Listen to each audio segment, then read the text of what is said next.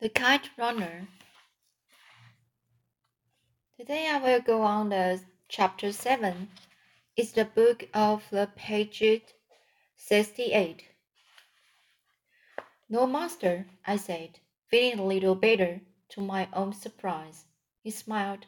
No, master. Are you sure? He closed his eyes, nodded. I took to the kicks, scampering down the street, flinging snowballs. It is a beautiful day, isn't it? Let's fly, he said. It occurred to me then that maybe Hassan had made up his dream. Was that possible? I decided it wasn't. Hassan wasn't that smart. I wasn't that smart. But made up or not, the city dream had lifted some of my anxiety. Maybe I should take, take off my shirt, take a swim in the lake. Why not? Let's do it, I said. Hassan's face brightened. Good, he said. He lifted outside, red with yellow borders, and just beneath where the central end crossbars met, marked with Saifo's unmistakable signature. He licked his finger and held it up, tested the wind, then ran in its direction. On those rare occasions we flew, flew kites in the summer, he'd kick up dust to see which way the wind blew it. The spool lolled in my hands until Hassan stopped, stopped about fifty feet away. He held the kite high over his head like an Olympic athlete showing his gold medal.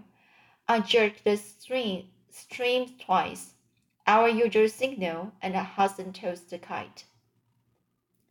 Caught between Baba and the mullah as mullahs at school. I still hadn't made up my mind about God, but when the Koran ayat I had learned in my yard class rose to my lips, I muttered, I muttered it.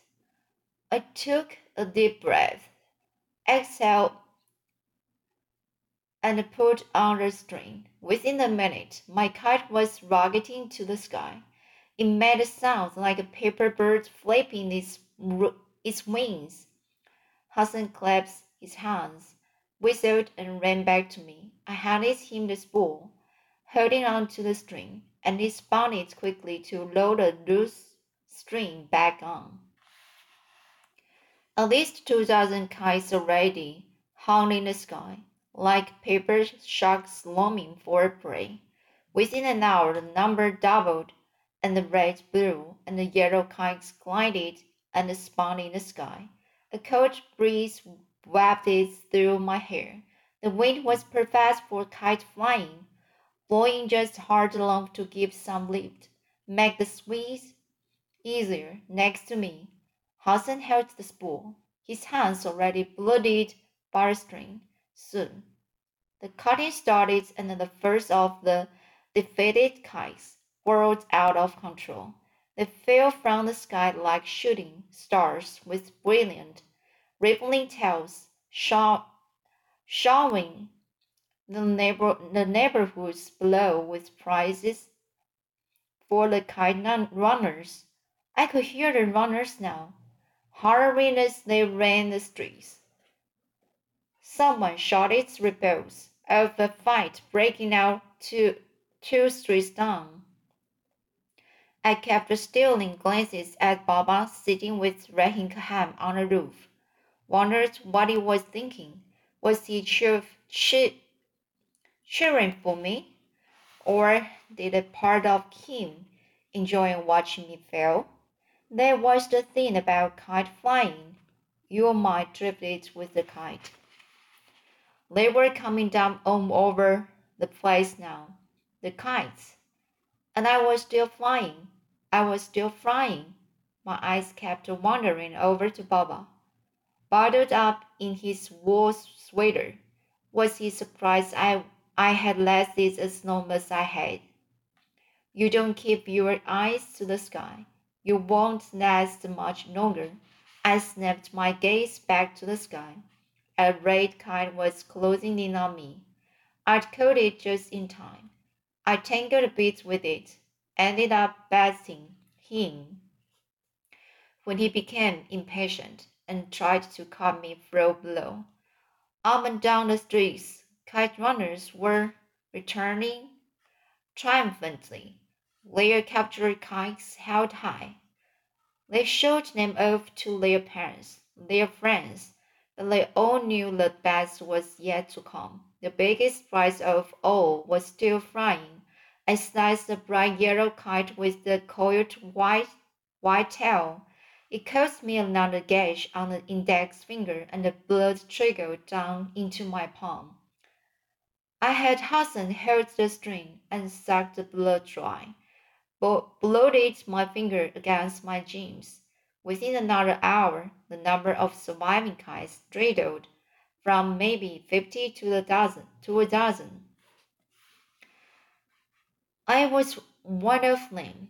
I'd made it to the last dozen. I knew this part of the tournament would take a while because the guys who had lasted this long were good. They wouldn't easily fall into simple traps like the old lifty and dive, Hassan's favorite trick. By three o'clock late, o'clock late afternoon, shifts of clouds had drifted in and the sun had slipped behind them. Shadows started to lengthen.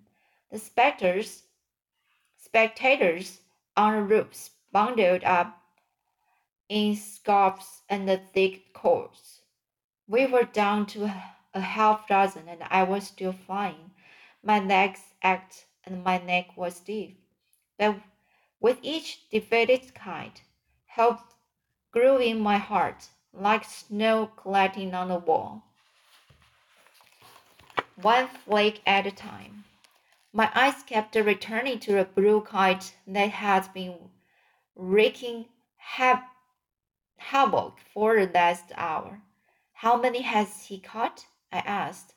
I counted eleven, Hassan said. Do you know whose it might be? Hassan clucked his tongue and tipped his chin. That was a trademark Hassan gesture, meant he had no idea. The blue kite sliced a big purple one and swept twice in the in big loops. Ten minutes later, he'd caught another two, setting hordes of kite runners racing after them. After another thirty minutes, only four kites remained, and I was still flying. It, it seemed I could hardly make a wrong move, as if every gust of wind blew in my favor. I never felt so incumbent, so lucky. It felt intoxicating. I didn't dare look up to the roof, didn't dare take my eyes off the sky. I had to concentrate, play it smart. Another fifteen minutes, and what had seemed like a laughable dream that morning had suddenly become reality. It was just me and the other guy, the blue kite.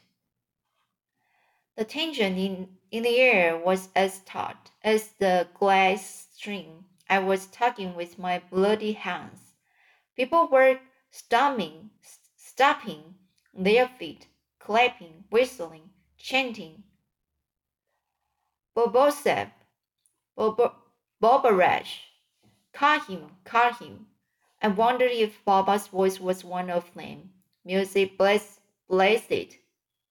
The smell of steamed mantu and uh, fried pakora drifted from rooftops and the open doors.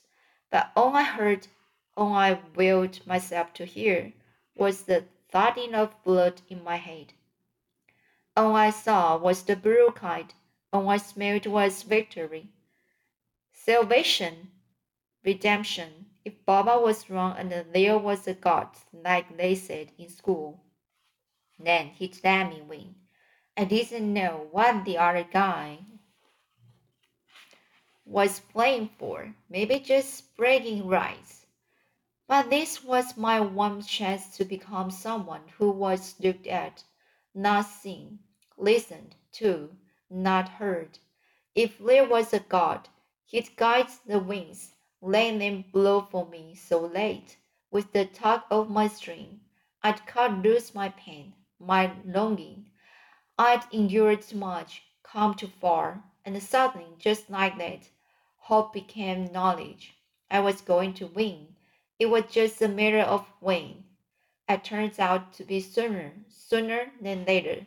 The gust of wind lifted my kite and took advantage.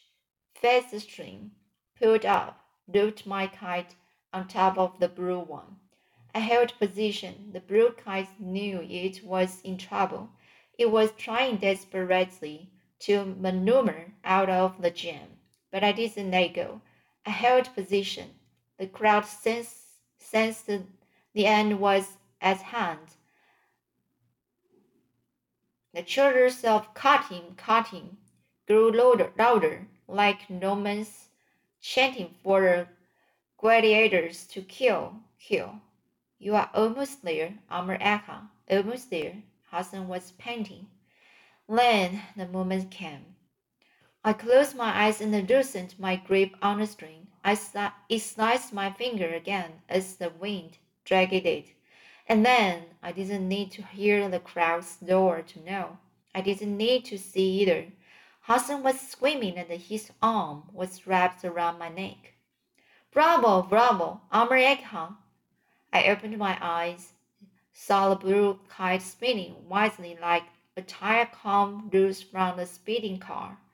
I blinked, tried to say something. Nothing came out. Suddenly I was hovering, looking down on myself from above.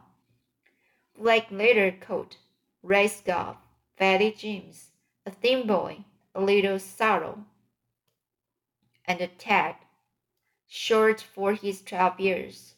He has narrow shoulders and a hint of dark circles around his pale hazel eyes.